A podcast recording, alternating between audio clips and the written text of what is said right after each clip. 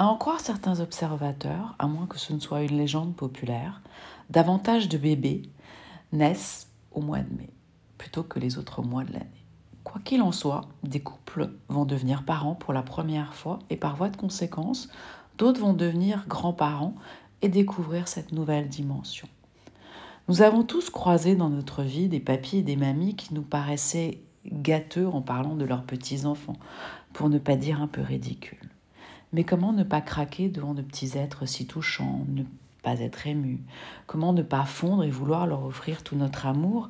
Et comment ne pas vouloir leur faire bénéficier de notre expérience de la vie, notamment en matière d'éducation?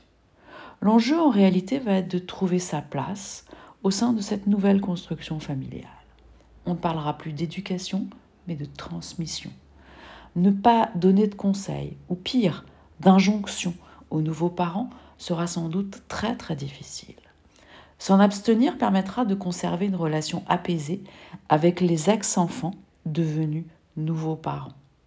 Avec les petits-enfants, il s'agira de fabriquer des souvenirs, des moments de vie, en leur donnant énormément d'affection, d'amour, et en leur offrant un espace dans lequel ils se sentiront en totale sécurité pour ensuite affronter plus sereinement les rugosités de la vie à l'extérieur.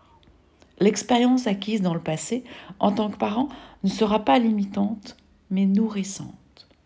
Vis-à-vis des parents, on ne se situera pas dans le jugement ou dans la transgression, la désobéissance.